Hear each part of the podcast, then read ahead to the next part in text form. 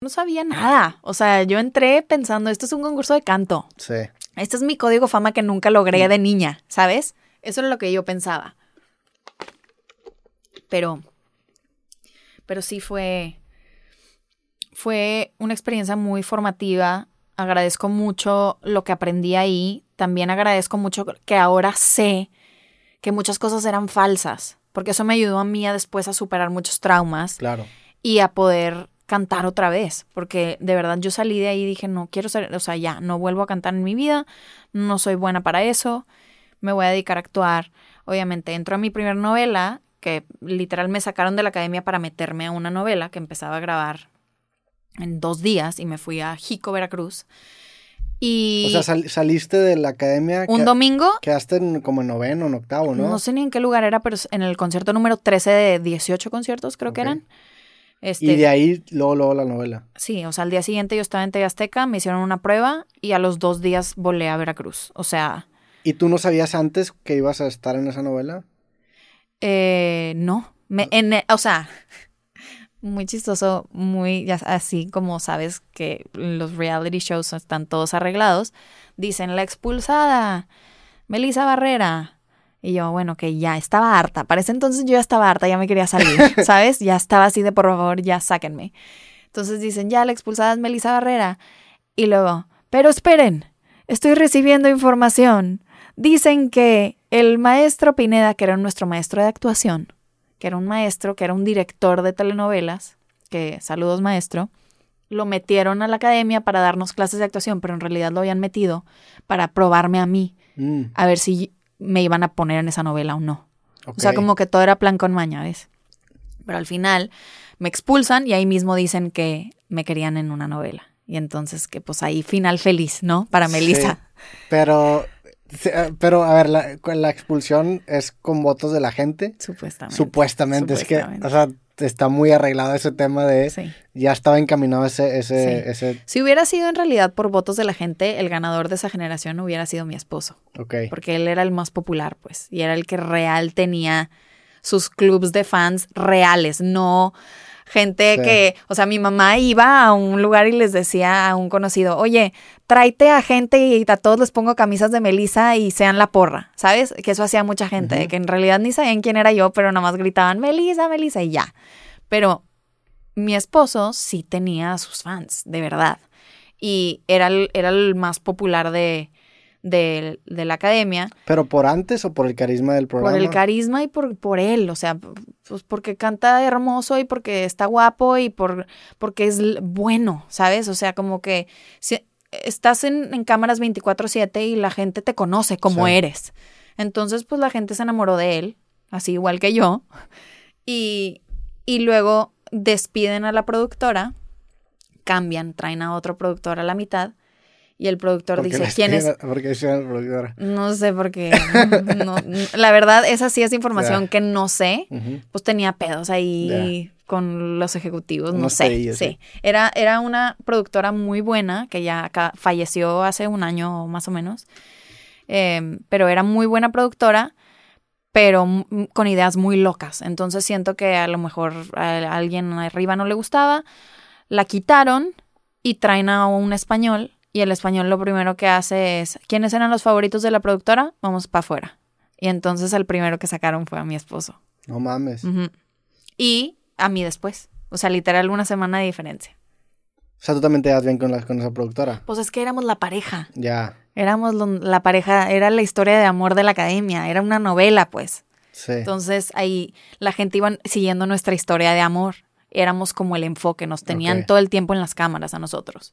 ¿Y cómo ves esa documentación de, porque ahora es tu esposo, Sí. de, de, de tus primeras citas con tu, con tu marido? O sea, es, es raro y te lo pregunto, digo, yo, o sea, nunca me ha pasado que documente la, la primera interacción con mi esposa porque Sí. no estoy casado, pero mucha, tengo muchos amigos que la primera vez que platiqué con ellos fue en este podcast y está muy chingón porque documentamos esa primera plática. Sí. Pero es diferente un amigo a tu esposo. Sí. Está padre, la verdad, porque en momentos de... Porque estamos lejos mucho tiempo. Yo trabajo, me voy a grabar meses y él está trabajando en México o está haciendo otras cosas. Entonces, nuestra relación es muy de lejos Y en momentos cuando lo extraño, pues me meto a ver los videos en YouTube porque está toda nuestra relación en YouTube. Toda, o sea, literal, nuestra primera cita, cuando me la cantó, que significa cuando me llegó. Depende de, si en Obregón se dice cuando te la cantan y en Monterrey se dice cuando te llegan. Cuando te llegan, sí. Em, o sea, todo está ahí, pues. Todos los, los, momentos bonitos y feos y cuando lo expulsaron, que yo lloraba como Magdalena porque decía, nunca lo voy a volver a ver. O sea, sí. o sea muchas, muchas cosas muy lindas que tenemos para siempre porque pues ahí nos están grabando. Digo, es que también o sea, entiendo que, que, lloras porque no sabes si lo vas a volver a ver porque también no, o sea, no sabes qué pasa. Hace poquito estaba, ayer que te, que te dije que viajé con mi papá, me, me platicó que, oye, vi al papá de un amigo tuyo y era un amigo mío que estaba con, yo con él en secundaria y me puse a pensar, ¿cuántas veces habré visto este güey desde que nos graduamos? Y yo creo que fueron unas tres veces, en, tengo 30 años, me gradué hace 15 años.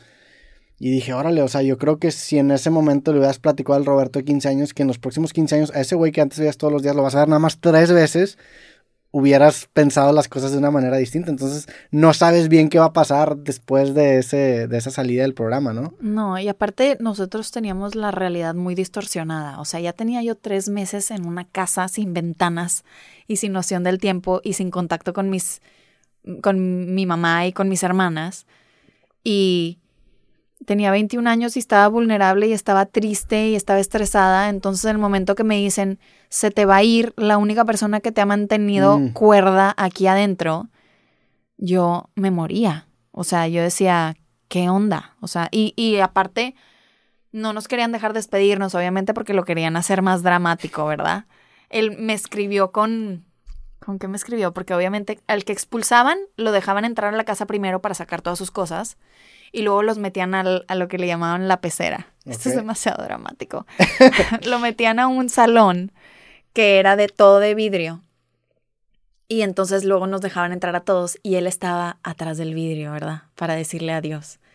Entonces, así fue nuestra despedida, pues, en, a través de un vidrio. Pero luego entró al cuarto y me había escrito con, con, ¿cómo se dice? Crema de afeitar. Porque fue lo único que encontró. Escribió en el piso un mensaje y así muy dramático, ¿sabes? Sí. Pero, pero, o sea, ahora me acuerdo y me río, pero en ese momento yo estaba desconsolada. Sí, no, hombre, y luego aparte el que esté documentado en Tele Nacional es, no me imagino esa experiencia. Muy chistoso. Y tu mamá siempre te, apoyó, porque ahorita tu mamá está aquí afuera, justamente en el podcast. Siempre siguió muy de cerca tu carrera, te acompañó a, a, todos lados. A todo, a todo. Sí, siempre es la más apoyadora y es la, siempre que estoy grabando algo me va y me visita.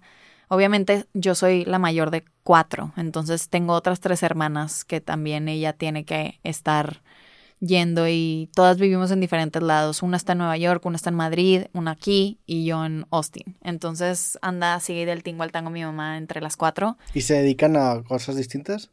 Eh, fíjate que mi hermana la más chica, que está en Nueva York, está haciendo teatro ahorita. Mm. Es también actriz, se acaba de graduar de, de una escuela de actuación y y también le gusta esto.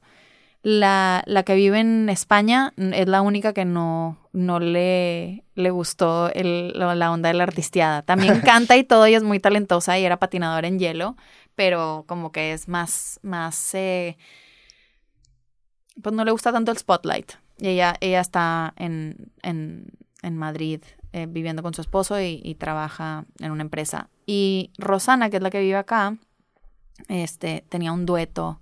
Ahorita empezaron a lanzar música y ahora se va a ir a estudiar actuación a Nueva York. O sea, como que también le picó el bug tarde. O sea, como que ella es maestra, ella estudió educación. Pero, pero sigue, o sea, su pasión es del teatro y la música igual que, igual que yo. Entonces, pues nunca es tarde, es lo padre. O sea, ella a sus 27 años se va a ir a, estudiar actuación apenas a Nueva York. Órale.